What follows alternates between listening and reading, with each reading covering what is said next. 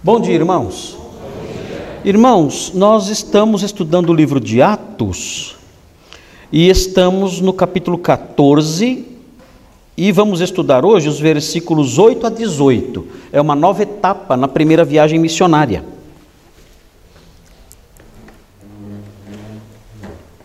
Então eu vou ler o texto aqui e os irmãos então acompanhem aí para.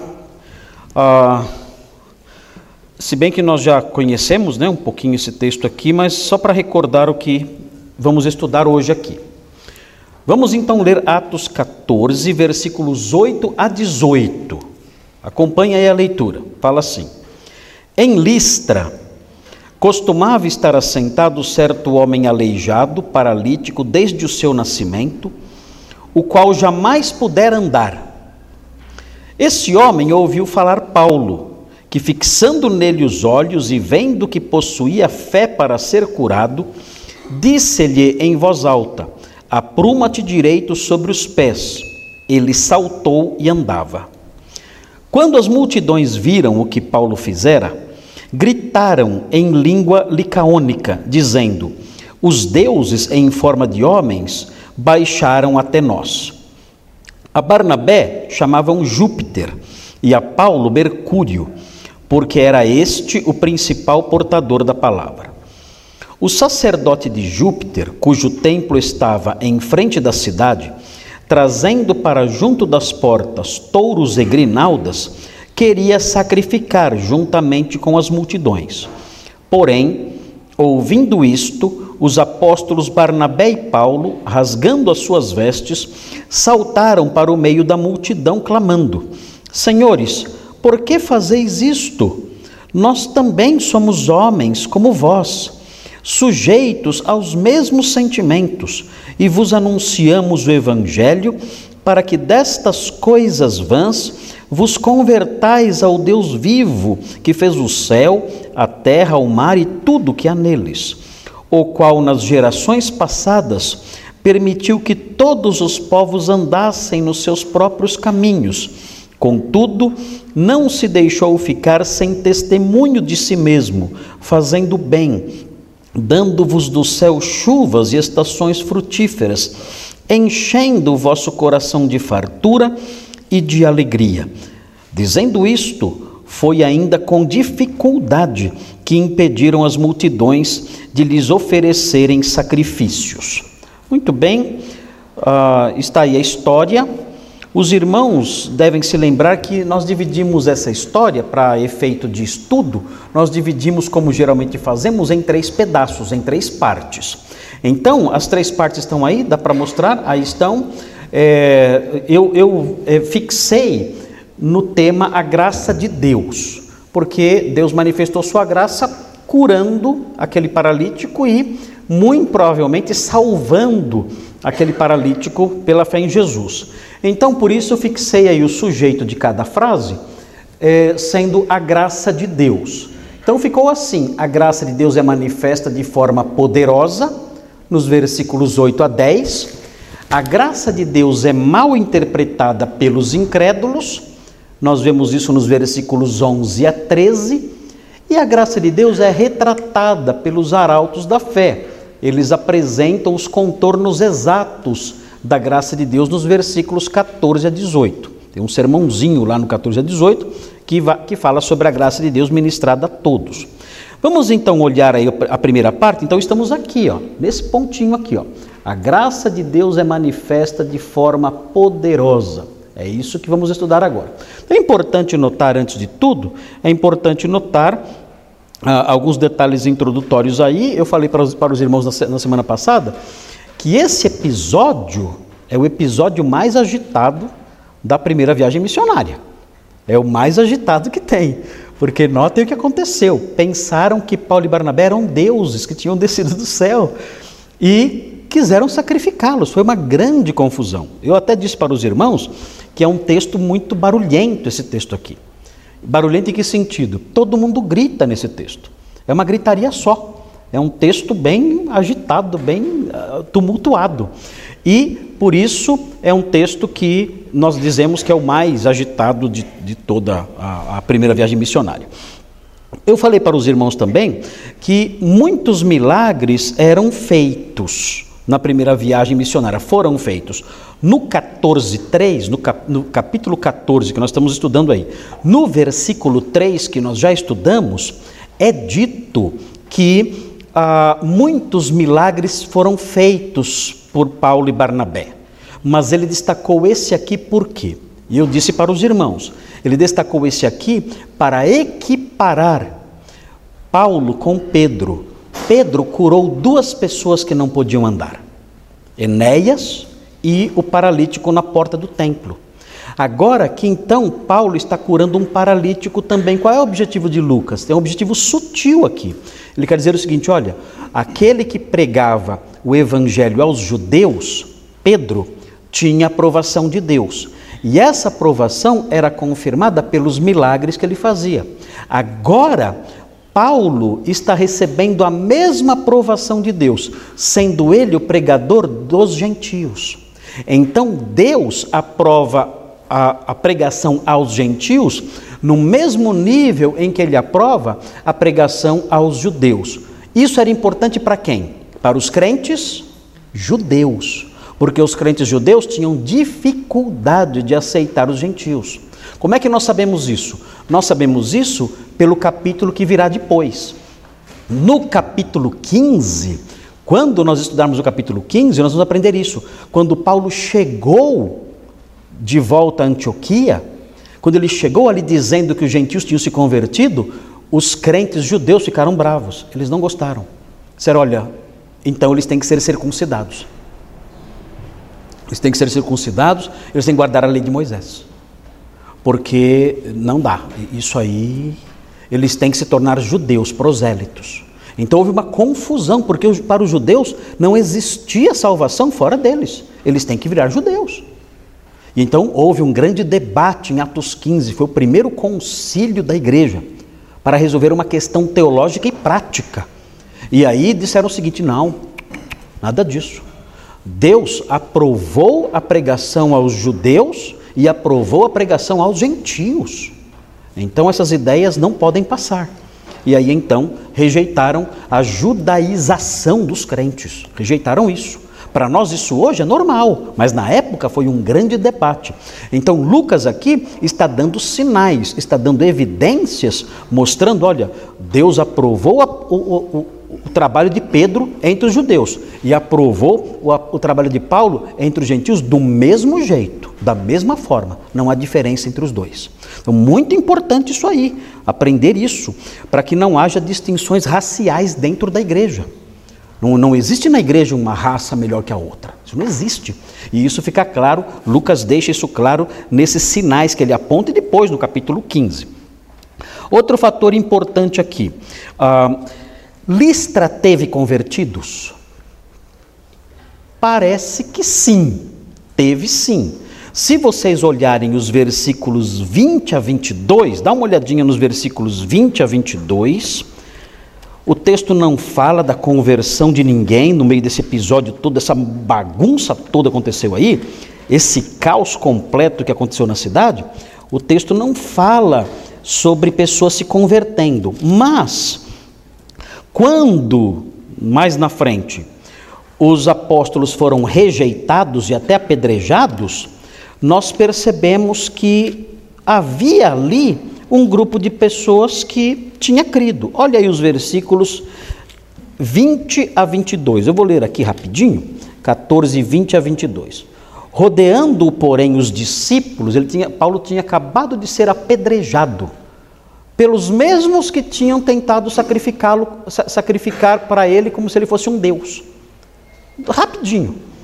Primeiro, ele era um Deus, queriam honrá-lo e sacrificar a ele. Logo que ele falou que não era um Deus e começou a pregar o evangelho, aí virou. Aí ele foi apedrejado. Então, note: rodeando, porém, os discípulos, levantou-se e entrou na cidade. No dia seguinte, partiu com Barnabé para Derbe. Então, tinha discípulos em Listra. Pessoas creram.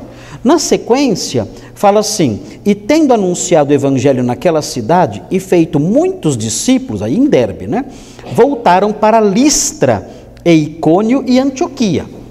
E vejam, fortalecendo a alma dos discípulos. Ou seja, tinha discípulos nas três cidades: Icônio, Listra, Derbe, nas quatro, né? E Antioquia.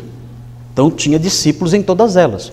Então, igrejas surgiram ali. Nós falamos, nós dissemos para os irmãos em outras ocasiões, que são as igrejas da. Da onde? Igrejas da Galácia. Então, quando Paulo escreve aos Gálatas, ele escreve para essas igrejas aqui: Icônio, Listra, Derbe e, certamente, Antioquia da Pisídia também, que ficava na fronteira entre a Pisídia e a Galácia. Então, é possível que a, a carta tenha sido escrita para essa igreja também de Antioquia da Pisídia. Quem conhece um crente famoso que morava em Listra? Famoso. Não é fraquinho, não. Crente muito famoso. Que morava em Listra. Quem conhece vai ganhar um café de graça lá embaixo. Vou pagar um café de graça. Lá embaixo, eu vou pagar o café para quem acertar quem morava em Listra, super famoso, famosíssimo. Famosíssimo. Ah, se quem falou Timóteo? Acertou. Não vou falar miserável porque é uma moça aqui, né? Então, não vou falar miserável. Mas acertou, é, Gabriela. A Gabriela acertou. Se vocês olharem o capítulo 16, olha o capítulo 16, que legal, muito legal o capítulo 16. No comecinho, olha o que diz aí. Olha que, que interessante. Chegou também, aqui já é a segunda viagem missionária. Então já tinha ido, já tinha crente lá. Né? Olha o que acontece aqui. Chegou também a Derbe e a Listra, a cidade onde ele acaba de, de chegar no capítulo 14, né? E olha só, havia ali um discípulo chamado Timóteo. É o, é o mesmo Timóteo que depois virou um emissário apostólico, né? líder de igrejas ali é, na região de Éfeso e tudo mais. Ele foi um grande líder, Timóteo. O texto fala que ele era filho de uma judia crente e pai grego. Agora, quem sabe o nome da mãe dele? Vocês não estão lendo a Bíblia, né? Quem sabe? Quem falou? Qual é o nome da mãe dele? Que fala, que fala a sua mãe. Eunice, acertou. E como se chamava a avó dele? Agora quero ver. Lloyd, exatamente. Então o apóstolo Paulo disse o seguinte: Olha, eu sei que a fé que habitou primeiro em sua avó Lloyd e na sua mãe Eunice habita em você também. Então é interessante isso. É possível, o texto de Atos 14 não fala, é possível quando o apóstolo Paulo pregou em Listra, quem se converteu? A avó, a mãe, né? E ele também ali junto, o pai não, né? o pai aqui não está fora. Né? Mas enfim, mas a parte da família se converteu. E ele se converteu ou naquela ocasião, ou depois pela influência da avó e da mãe. É importante a influência da avó e da mãe? Ou não? O apóstolo Paulo falou: ó, a mesma fé que habitou na sua avó e na sua mãe, habita em você também. Olha que lindo isso, hein? Isso é um grande privilégio isso aí. E, e, outra coisa importante, é a mesma fé. A fé não, não virou moderninha. Ah, na minha fé é diferente da minha avó. Minha avó era uma fé meio atrasada. Né? A, minha fé, a minha fé é de mente aberta. Não, não existe isso aí não. A, a fé verdadeira é uma só. Não importam as gerações. A minha avó, Maria, era uma espanholinha de 1,30m de altura, desse tamanho assim. Brava que, meu Deus, né? mas ela era muito crente. A mesma fé que habitou nela, exatamente a mesma habitou na minha mãe. Maria também. A mesma coisa. A, a, fé da minha mãe não era uma fé mais moderninha, mais aberta, nada disso. Era a mesmíssima coisa. Minha mãe, adolescente, se converteu. A mesma fé que a, a minha avó ensinou para ela, minha avó e meu avô. E a minha mãe me ensinou a mesma fé. Exatamente. Ah, se eu, se eu, sentasse agora com a minha avó Maria, a espanholinha, se eu sentasse com ela agora e conversasse com ela agora, a mesma coisa. Eu não ia dizer para ela, vó, a senhora está com a mente meio fechada, tem que abrir, né? Não é bem assim. Não. a mesmíssima coisa que a vovó Maria creu, eu creio, igualzinho. A mesma ética cristã, os mesmos valores, o mesmo conteúdo da fé, exatamente a mesma coisa. Por quê? Porque é baseada em quê? Nas nas escrituras. As escrituras mudaram? Não. Se a fé é baseada nas escrituras, as escrituras não mudam, não importam as gerações. O apóstolo Paulo fala: olha, as escrituras, ele fala a Timóteo, as escrituras é que tornam o homem sábio no campo da salvação. O apóstolo Paulo fala isso para Timóteo. As escrituras é que tornam o homem sábio no campo da salvação. É nas escrituras que nós aprendemos como ser salvos. Então não tem como mudar isso. Elas são fixas. Por isso a, avó que, a, a, fé que habitou na avó Lloyd e depois na mãe Eunice era a mesma que habitava em Timóteo, terceira geração depois dela, da, da vovó. Mas é isso. Então note aí. Vamos voltar então agora aqui. Então Listra foi importante, não? Para trazer, para ser a cidade de Timóteo, a visita a Listra foi boa. Paulo chegou lá fugindo, né? Fugiu de Icônio, correu para Listra. Mal sabia ele que lá ia se converter alguém tão importante para o Evangelho. Nós temos as epístolas pastorais que Paulo escreveu a Timóteo, importantíssimas para a vida da igreja. Deus tinha um plano e por isso a perseguição em Icônio fez com que ele fosse para Listra. Muito bem, vamos ver então aí o versículo 8. Veja lá. Em Listra, onde ficava Listra mesmo? Cadê o mapa? Cadê o mapa? Mostre o mapa. O mapa mundi. Aí, olha lá. Aí está o mapa, vamos ao Brasil, né? não pode esquecer onde estamos aqui no Brasil, aqui, né? aqui o Brasil, olha que Brasília, aqui, olha o Lula aqui, ó, aqui, ó, tá aqui, aqui Brasil, não, mais para o meio aqui, né? Aí, aqui o Brasil, e onde é a região que estamos falando? Você tem que aqui, desvia da água, ó, isso aqui é deserto, hein? Isso aqui é deserto, deserto do Saara. Não passa por aqui não, já voei aqui para cima, que é só areia, só areia, só areia. Né? Diz que um pedreiro voou aqui por cima, ele falou assim, nossa, quando chegar a pedra e o cimento, estamos lascados. Ele falou, já tem tanta areia, quando chegar a pedra e o cimento, estamos fritos, né? Mas não era, é o deserto, é o deserto do Saara aqui, ó. Né? Olha só, aqui é a África subsaara. Aqui sim tem florestas mesmo, né? Mas enfim, isso não interessa agora. Então você pega o avião, voa por aqui, né? Se quiser passar por cima, que é perigoso, né? Eu não vou, não, perigoso. Deserto é perigoso. Cai o avião no deserto, está frito. Melhor cair aqui, ó. Né? Então, aí vem para cá, na França, ou então desce na Itália. Onde, não estou vendo a Itália aqui, cadê? Está aqui, né? Está muito escuro isso aqui. Muito escuro. Nossa. Ah, está aqui, ó. Aqui. E aí, você pode ir para cá, fazer uma escalinha aqui, aí você pega outro aviãozinho e vem para cá. Aí, nossa, que bagunça que está fazendo aí. Tira esses negócios. Meu, o avião caiu mesmo, hein? O avião caiu, bagunçou tudo aí. Volta, sai da Espanha, isso aí que é Espanha, né? Sai e vem para cá, vem para cá e desce aqui, aqui, aqui, ó. Pronto, a Turquia aqui, ó. Olha a Turquia aqui, ó. Essa aqui é a Turquia. Hã? Aqui, ó. Anatólia, também já de Anatólia também. Chamavam de Anatólia antes, né? A Turquia aqui, ó. Aqui é a Turquia. E onde ficava a Galácia? Aumenta a Turquia. Aumenta, aumenta, aumenta a Turquia. A Turquia. Aumenta, aumenta aqui. É isso aqui. aqui. A Galácia aqui, nessa regiãozinha aqui. Ó. Essa regiãozinha aqui é a Galácia aqui, a Galácia do Sul. Então tudo isso está acontecendo aqui nessa região aqui, da Galácia do Sul. Okay? Hoje em dia esse país, todo esse país, toda essa região, né, tudo isso aqui é dominado pelos muçulmanos. Não é mais, é, foi, foi, foi tudo cristianizado, mas a partir do século VII, os muçulmanos dominaram toda a região e nunca mais recuperou. Recuperou só, quer ver? Volta, fecha um pouco o mapa, diminui. Os muçulmanos dominaram tudo aqui, ó. Dominaram isso tudo aqui. Aqui é Espanha, aqui tudo, aqui tudo, aqui tudo e para cá. Para cá também dominou tudo aqui. Né? Agora, os cristãos só pegaram de volta esse pedacinho aqui, ó. Eles reconquistaram isso aqui depois de 800 anos. E os muçulmanos foram atravessar aqui. Aqui tem uma cadeia de montanha chamada Pirineus. Os muçulmanos tentaram atravessar para tomar a França.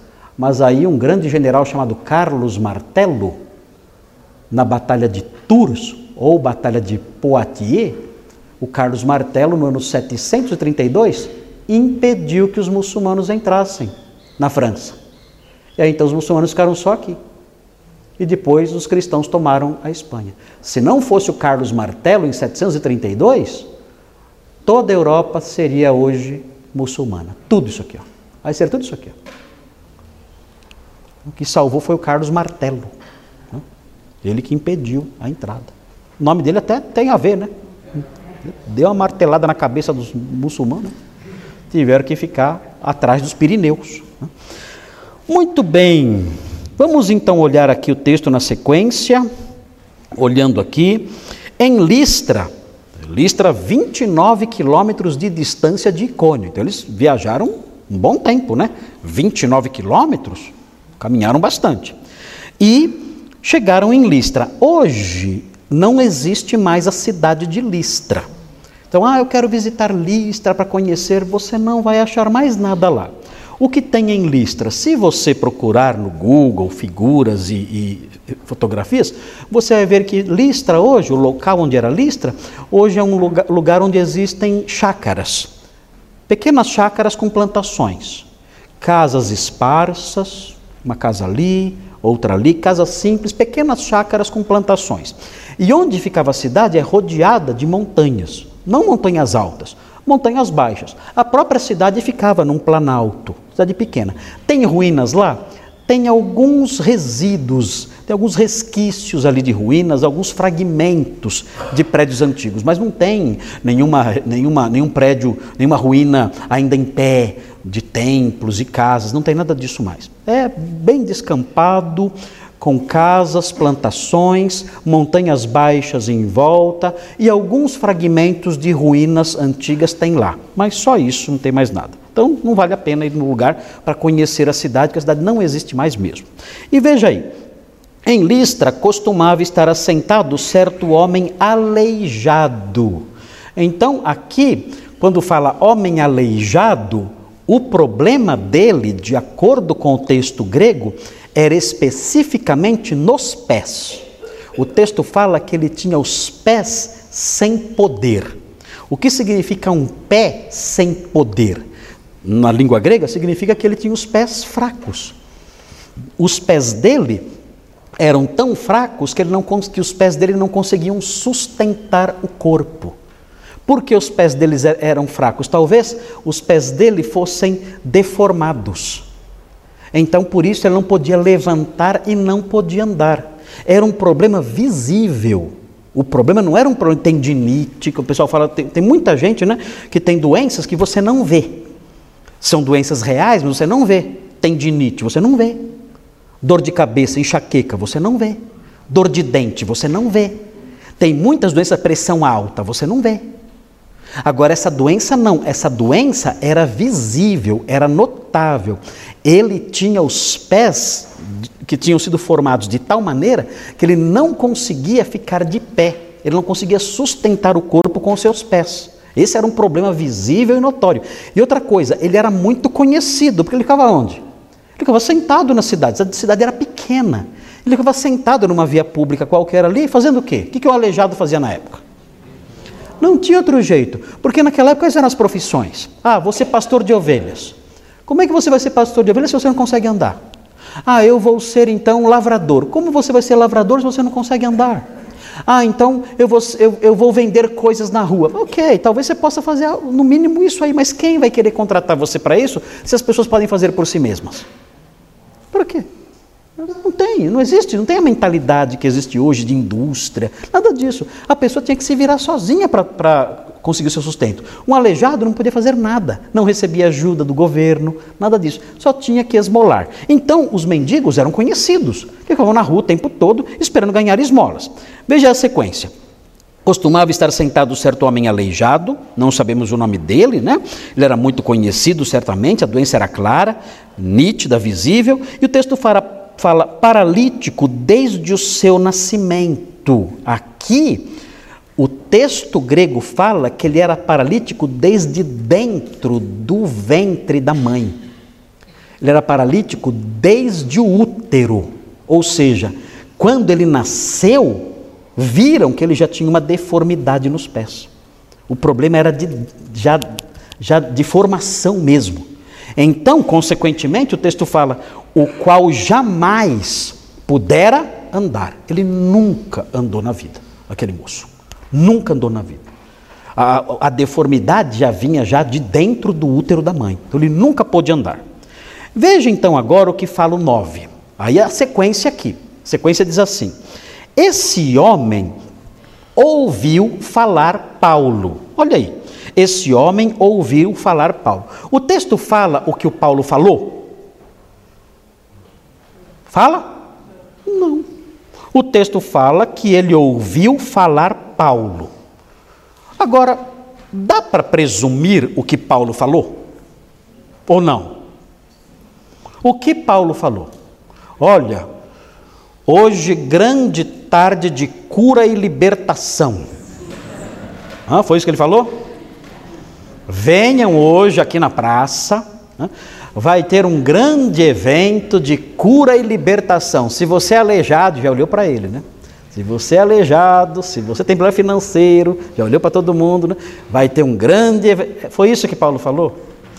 Quem tem noção do que foi que Paulo falou?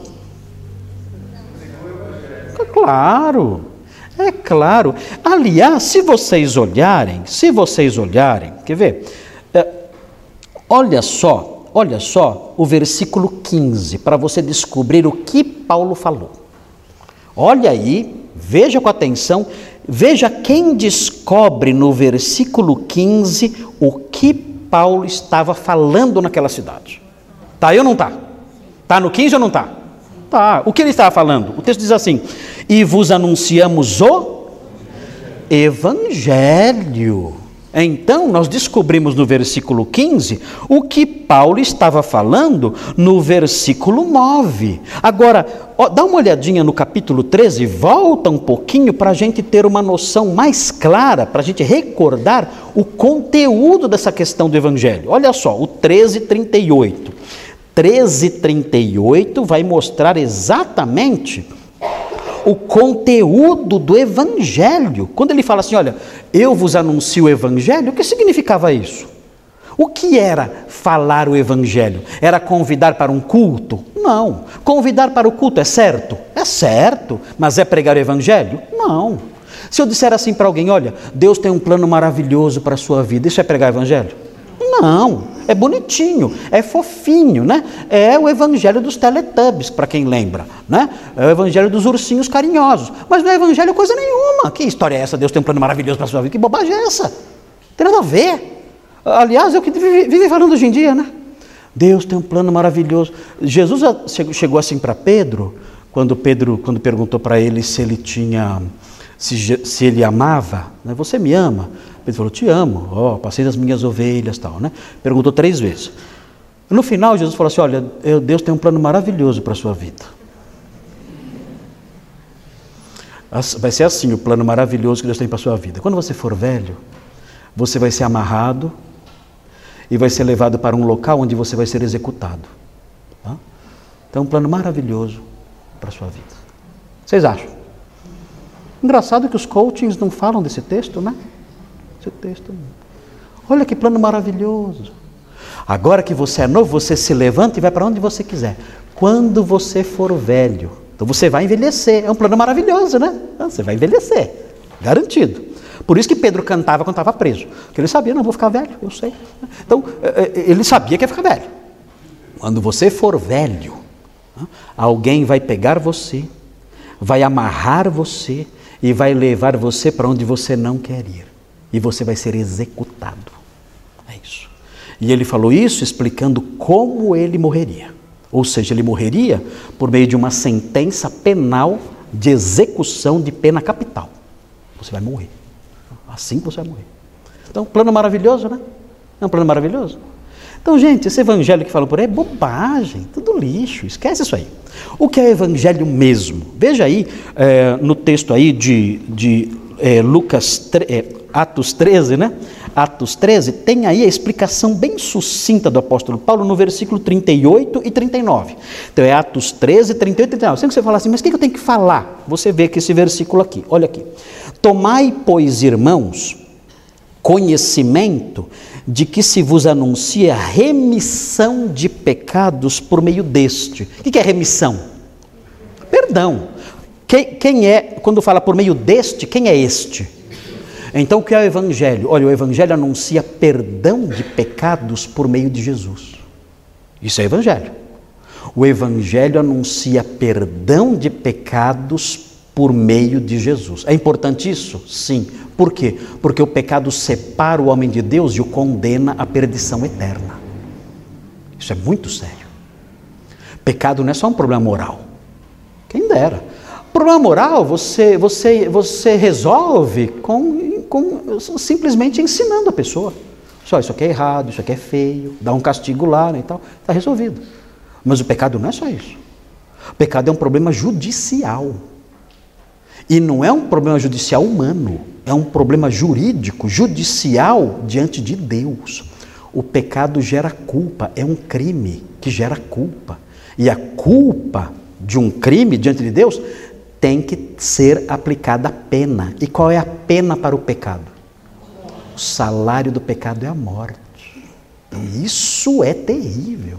Então o Evangelho é uma boa nova. Por que é uma boa nova? Porque o Evangelho anuncia o perdão do crime que leva à condenação. É por isso que é Evangelho. Como? Por meio de Jesus. Por meio de Jesus, pela fé em Jesus, o crime, a culpa do crime é cancelada. Isso é Evangelho. Veja a sequência. E por meio dele, diz o texto, todo que crê é justificado, é tornado justo. Antes era criminoso, agora é justificado, é justo. Por meio dele, todo que crê. Olha que boa nova. É pela fé só. Aquele que crê em Jesus é perdoado. E olha só, é perdoado de todas as coisas das quais vós não pudestes ser justificados pela lei de Moisés guardando a lei de Moisés, você não consegue o perdão. Não, não. Se você conseguir guardar a lei de Moisés, coisa que você não vai conseguir, você não vai conseguir. Se você, mas se você conseguir, mesmo assim, a guarda dessa lei não vai dar a você o perdão judicial de Deus. Não tem jeito. Primeiro você não vai conseguir. Então quando começa lá, não matarás, está fácil. Não furtarás, está tá fácil. Honra teu pai e tua mãe. Está começando a ficar meio complicado. Né? Não cobiçar, aí matou tudo, aí cai todo mundo. Né? Não cobiçar, aí cai, afunda tudo. Não sobra ninguém. Então, não tem jeito. Mas mesmo que você consiga, mesmo conseguindo, isso é a hipótese elevada ao absurdo, você nunca vai conseguir. Mesmo que você consiga a vida inteira guardar os dez mandamentos, mesmo assim o texto fala, isso não vai anular a sentença. A sentença não se anula assim. Só tem um jeito de anular a sentença. Como? Ó, é aí que está a boa nova. É muito mais fácil de guardar a lei. Você crê em Jesus. Você crê em Jesus, a justiça dele, ele sim guardou toda a lei. A justiça e a retidão dele cobre você. Olha que coisa linda. Quando você crê em Jesus, a justiça dele cobre você. Aí você está em Cristo. Você é salvo porque você está em Cristo. A justiça dele cobriu você. Então eu sou salvo pelos meus méritos? Não, mas porque eu estou nele. Eu estou nele. Eu estou em Cristo. Eu, eu criei em Jesus, a justiça dele me revestiu. Agora então eu estou perdoado, justificado. Um dia eu vou comparecer diante de Deus. Hã? E imagine, eu não sei como vai ser, mas imagine, vamos imaginar. Deus fala assim: por que você pode entrar aqui? Por que você pode ser o meu herdeiro? Por que você pode herdar o meu, o meu, o meu, o meu céu, a minha gloriosa herança e santa herança? Por quê? Você vai falar assim, porque eu sou um cara bom.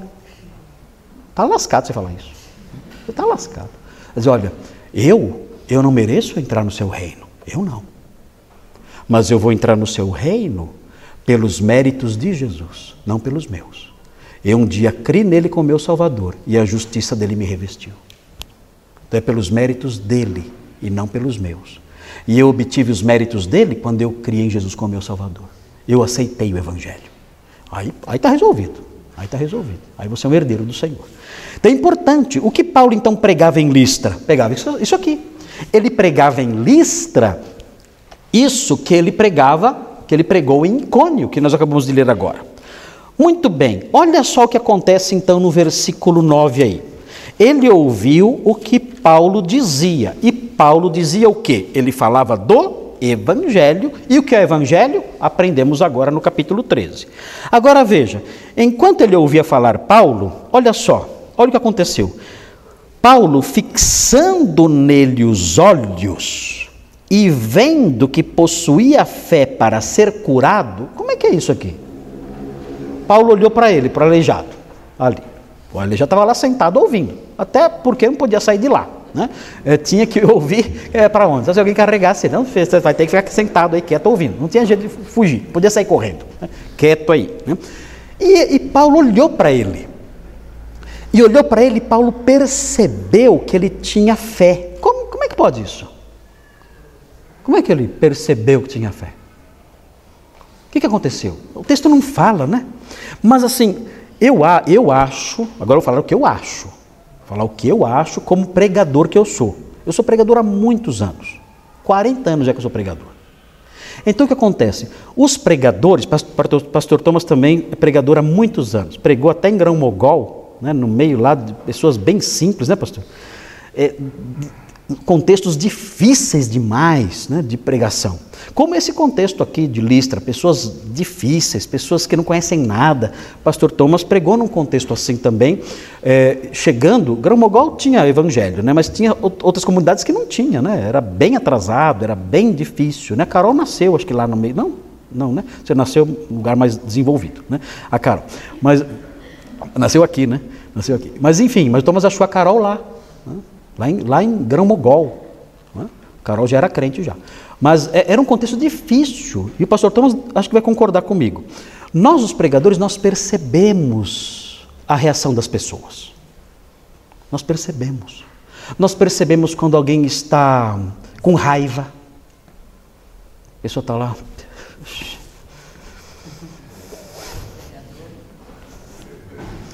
Percebemos quando a pessoa está em Júpiter.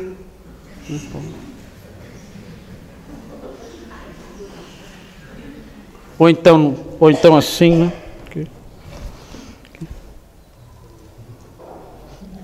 Você percebe? A gente vê tudo. E a gente percebe quando a pessoa está cansada, não suporta mais, está. Esses sinais todos, né? o respirar desse jeito, o ficar olhando para o vazio, assim, olhando nada, né? É, isso aí, a gente, todo pregador percebe isso. É claro que os pregadores têm que relevar. Vai fazer o quê? A gente não pode entrar no coração da pessoa e forçar a pessoa a prestar atenção em você. Não tem jeito de fazer isso, não tem como. Né? Então o pregador continua falando. Fazer o quê? Né? Se, se essa reação é de todo mundo, ah, todo mundo com essa reação, é claro que isso aí causa um impacto enorme sobre o pregador. Que ele percebe, meu Deus, eu estou falando para as paredes. Já aconteceu comigo já umas duas ou três vezes isso. De eu estar falando e as pessoas estarem conversando e distraídas, e eu parei de falar. Três vezes não, acho que já umas, umas 30, eu acho. É que, é que eu guardo bem, é que eu guardo bem que quando essa reação é geral, eu falo, bom, ou tem alguma coisa errada comigo, alguma coisa errada com as pessoas. Ou eu estou sendo um péssimo comunicador, ou as pessoas estão sendo péssimas ouvintes, até porque talvez não sejam acostumadas, não sei, não sei, né? Mas quando, quando, quando essa reação é geral, eu geralmente eu paro. Eu paro e falo assim, olha irmãos, é, foi um prazer estar aqui. Meu, quando eu falo isso, irmãos. Ah, então não volta atenção. Foi um prazer estar aqui, mas eu vou parar de falar porque eu percebo que os irmãos não estão interessados no que eu estou dizendo. Agradeço o convite, muito obrigado, mas eu encerro aqui a minha palestra. Obrigado, até logo. Até mais. E sento. Normal. Meu, ah, meu Deus, quando eu faço isso, irmãos, a liderança da igreja ficar envergonhada, apavorada. Lamento, eu não vou falar. Eu não vou ficar jogando verdades tão preciosas para quem não tem interesse nenhum. Outras vezes eu não faço isso, eu falo assim: olha, eh, se vocês não prestarem atenção, eu vou embora. Aí muda, geralmente muda quando eu faço. Se vocês não prestarem atenção, eu vou embora. Aí muda. Todo dia dei bronca nos pastores, estava muito pastor atrás de mim. Eu falei, vocês também.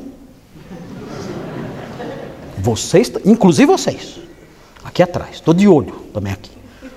Aí parou todo mundo e prestou atenção. Então, às vezes, funciona isso. A gente percebe, eu quero dizer isso que a gente percebe. Agora, é claro, isso é um caso extremo, né? De, de todo mundo distrair, todo mundo conversando, todo mundo outro planeta. E não dá. Né? Mas, há casos que são diferentes, há casos que são é, uma pessoa ou outra assim, longe, distante, né? E aí, é normal isso, é normal no auditório ter pessoas assim. Mas há pessoas que você percebe outra coisa. Há pessoas que você percebe que elas estão assim, simplesmente engolindo você. Atentas de um jeito que você fala, meu Deus, essa pessoa daqui a pouco né, vai, vai, vai levantar e vai. Eu estava pregando uma vez numa igreja e tinha um senhor, ele estava sentado assim, perto onde está o alão, assim, mais ou menos, né? No meio assim do corredor, assim, é, e, ele, e ele sentou na, na pontinha do banco. Ele ficava assim, ó. Ele ficava assim, ó.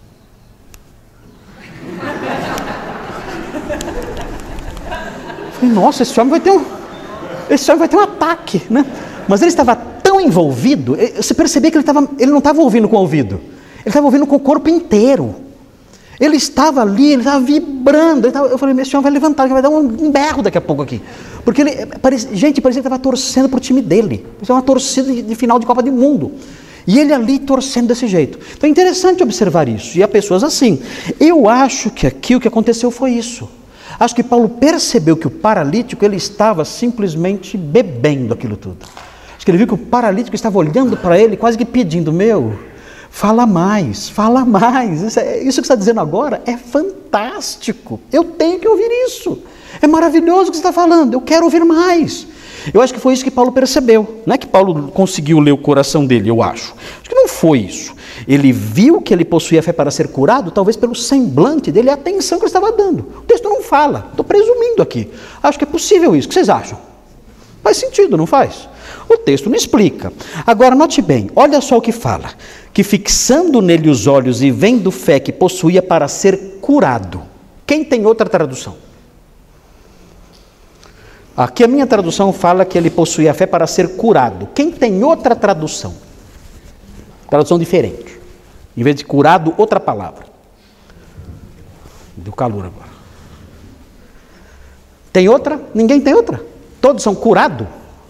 Que curioso isso, né? Porque assim. Porque assim, literalmente, presta atenção. Literalmente, no, na língua original que o Novo Testamento foi escrito, o Novo Testamento foi escrito em grego koine, é o grego comum, né, o grego falado pelas pessoas ali no dia a dia. O texto escrito no grego koine, que é o texto de Lucas mesmo, fala que ele possuía fé para ser salvo. Não fala curado, fala salvo. Agora, essa tradução está errada?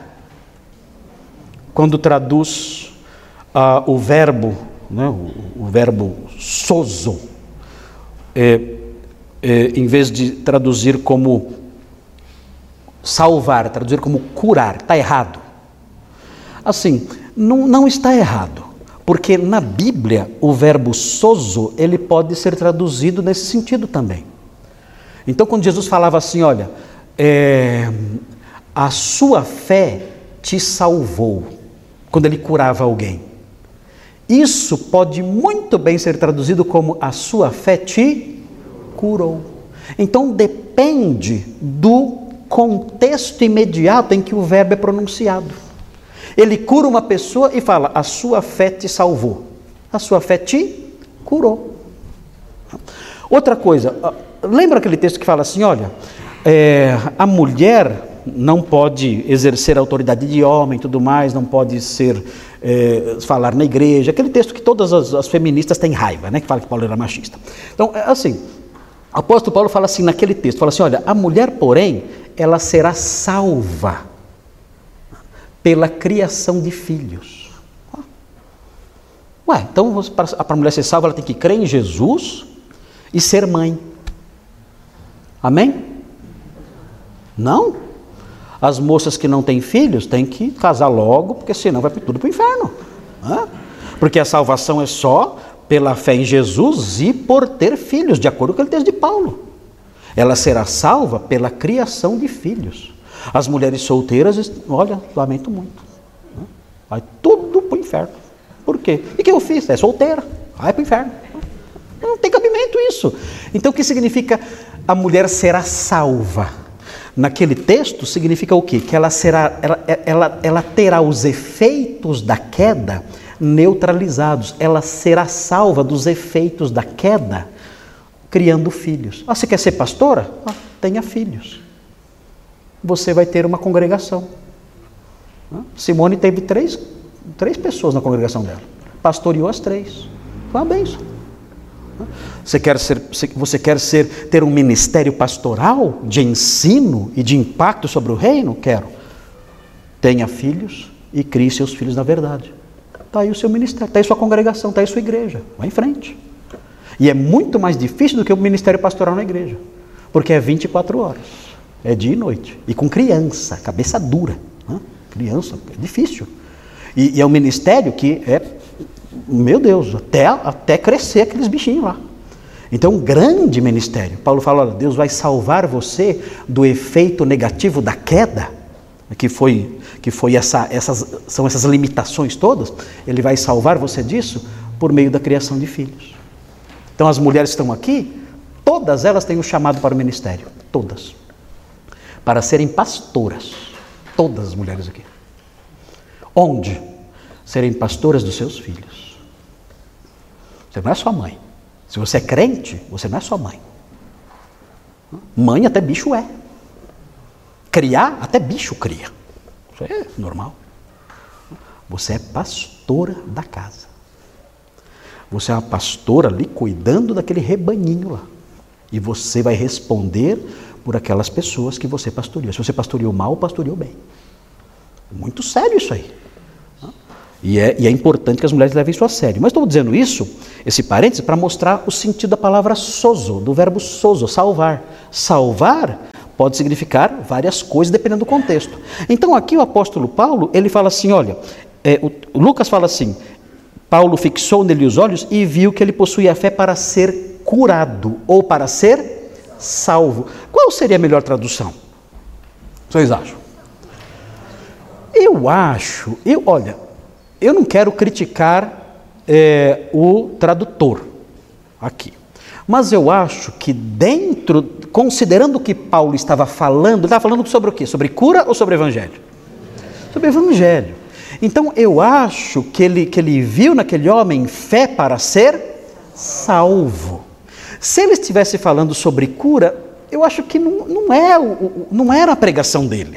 Ele não chegou lá e falou assim: olha, você tem que ser curado, só que crê em Jesus você vai ser curado. Mas não era esse o conteúdo da, da pregação do apóstolo Paulo, acabamos de ver. A pregação do apóstolo Paulo, o conteúdo dela não era esse. Ainda que ele fizesse isso, claro que ele fazia isso, ele fazia essas coisas. Mas o conteúdo da pregação era o evangelho. Então acredito que ele viu naquele mendigo fé para ser salvo. Acho que a tradução, o texto usa sozo, salvação, salvar, eu acho que é melhor aqui. Mesmo porque para ser curado não precisa de fé. É. Isso, esse é um outro fator importante. A Simone falou agora assim: olha, até porque para ser curado, a pessoa que recebe a cura nem sempre precisa ter fé. Às vezes quem tem que ter fé é quem? É o operador do milagre. Não quem tem, não quem está doente. Aliás, é curioso, na Bíblia não existe um padrão. A pessoa sempre é curada pela fé, mas nem sempre é a fé do doente. Muitas vezes é a fé da pessoa que, exerce, que ministra aquela cura. Então não há um padrão fixo. Então quando você ouve aí as pessoas falando, ah, não foi curado porque não teve fé, isso é malandragem. Isso é malandragem. Porque Deus no Novo Testamento, ele usa a fé do doente E outras vezes usa a fé da pessoa que faz. Então não há um padrão. Então, se, se alguém falar assim para você, ah, você não foi curado, você não teve fé. Quem teve fé foi você. Foi você que orou e não aconteceu nada. Você que não teve fé. Porque é uma moeda que tem dois lados. É uma faca de dois gumes. Então, nós não podemos fixar um padrão quando a Bíblia não fixa. Aliás, em Atos, em Atos, as curas são feitas pela fé de quem? Dos pregadores. Olha, dá uma olhadinha, quer ver? Ó? Dá uma olhadinha no capítulo 9. Capítulo 9. Olha só, no capítulo 9, a cura de Enéas. Enéas, capítulo 9, 32. Olha o que fala no 9, 32. Fala assim: Passando Pedro por toda parte, desceu também aos santos que habitavam em Lida. Aqui é Atos 9, 32. Encontrou ali certo homem chamado Enéas, que havia oito anos jazia na cama, pois era paralítico. Disse-lhe Pedro: Enéas, Jesus te cura. Levanta-te e arruma o teu leito. Ele imediatamente se levantou. Viram-no todos os habitantes de Lida e Sarona, os quais se converteram ao Senhor. Aqui, tudo indica que Enéas nem esperava nada. Pedro só chegou e falou: Levanta, Jesus te cura. E ele levantou. Não fala da fé dele. Parece, aqui nesse texto, que a fé é mais de quem? De Pedro. Pedro tomou a iniciativa e falou assim: Enéas, Jesus, Jesus te cura. Oito anos numa cama. Parece um adolescente de hoje em dia. Oito anos numa cama sem se mexer. Ele foi lá, Jesus te cura. Ele levantou. Na hora. Olha, olha o capítulo 3. Olha o capítulo 3. Atos 3. Olha aqui que interessante. Atos 3. Atos 3, 1. Olha o que diz aí. Já estudamos esse texto, faz muito tempo já estudamos, mas olha aqui o que acontece. Pedro e João, Atos 3, 1. Pedro e João subiam ao templo para a oração da hora nona, das três da tarde. Era levado um homem coxo de nascença, o qual punham diariamente à porta do templo chamada Formosa para pedir esmola aos que entravam. Vendo ele a Pedro e João, que iam entrar no templo, implorava que lhe dessem uma esmola. Pedro, fitando juntamente com João, disse: Olha para nós. Ele os olhava atentamente, esperando receber alguma coisa. Ele tinha fé para ser curado ou tinha fé que ia ganhar uma esmola? Ele não tinha fé nenhuma. Ele tinha uma esperança de ganhar umas moedinhas. É isso que ele tinha. Ele nem sabia de nada, de fé, coisa nenhuma, de evangelho de Jesus, nem de nada. Veja aí o que acontece então. Pedro, porém, lhe disse: Não possuo nem prata nem ouro. Mas, e era apóstolo, hein? E era apóstolo, não tinha prata nem ouro. Que apóstolo fraco, hein? Esse não tinha fé mesmo, hein? Era apóstolo, não tinha prata nem ouro. Todos os apóstolos têm prata e ouro, de monte. Não estou entendendo, está muito fraco esse, esse. Olha, vamos parar de pregar a Bíblia porque está tudo errado na Bíblia. Apóstolo que não tem prata nem ouro.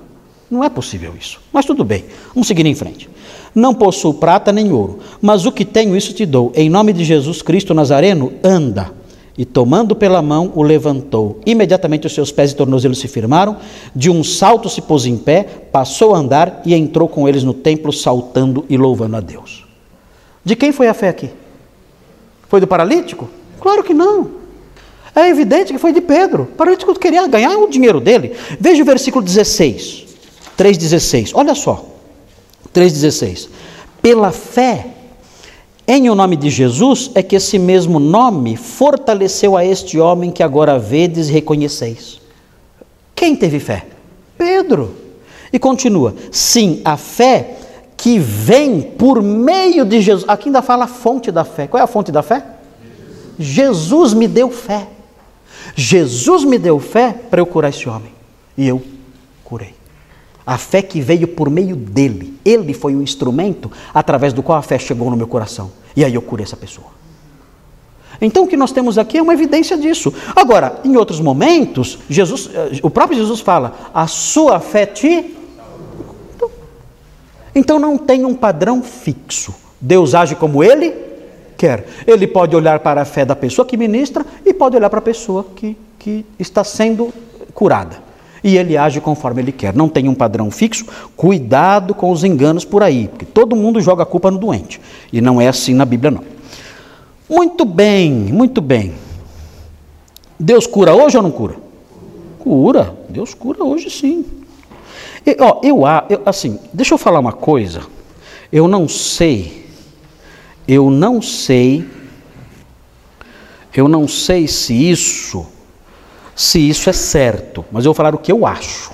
O que eu acho. Vou falar o que eu acho. Não é, não estou dizendo aqui algo que eh, tem ali um fundamento sólido, a Bíblia fala isso claramente, não. É uma suspeita que eu tenho a partir de alguns textos bíblicos. Ah, o apóstolo Paulo fala do dom da fé, é uma dádiva de Deus. Então, o que eu acho? Eu acho que, eu acho que, em algumas ocasiões, em algumas ocasiões especialíssimas, Deus concede uma fé especial para o seu servo. Ele é acometido de uma onda de fé gigantesca em que ele sabe Deus vai fazer. O Senhor concede essa fé a ele. É algo que vem por meio de Jesus. E ele então é, é invadido por uma confiança inabalável, tão grande, tão gigantesca, que ele fala para Enéas: Enéas, Jesus te cura, levanta já. Acabou. E Enéas dá um salto. E... Eu acho que isso, acho, acho que isso acontece. Porque quantas pessoas tinham aleijadas lá na época? Mas Pedro olha para Enéas fala: Enéas, Jesus te cura, levanta. Parece que ele foi acometido de uma onda de confiança e de certeza que que ele sabia, Jesus vai curar. E curou. Não sei. Eu acho que isso acontece. Ó, e, e ó, eu vou até falar algo agora aqui que pode assustar vocês. Desliga a câmera aí. Já aconteceu comigo. Já aconteceu comigo. Já aconteceu comigo de não. Senhor, tem misericórdia, cura essa pessoa. E na hora sumir. Já aconteceu comigo. Não sou pentecostal. Tenho até raiva de pentecostal. Mas não tenho raiva de pentecostal, tenho raiva de pentecostalismo. Mas eu sei que o nosso Deus é um Deus poderoso. Agora, isso aconteceu comigo uma vez ou duas, na minha vida toda. Mas eu, eu acredito que essas coisas, o Senhor muitas vezes, ou muitas vezes não, né? mas eventualmente, ele concede aos seus servos essa, essa convicção gigantesca. E ele então ele fala e ora e Deus age. É o dom da fé. Fala, João Paulo.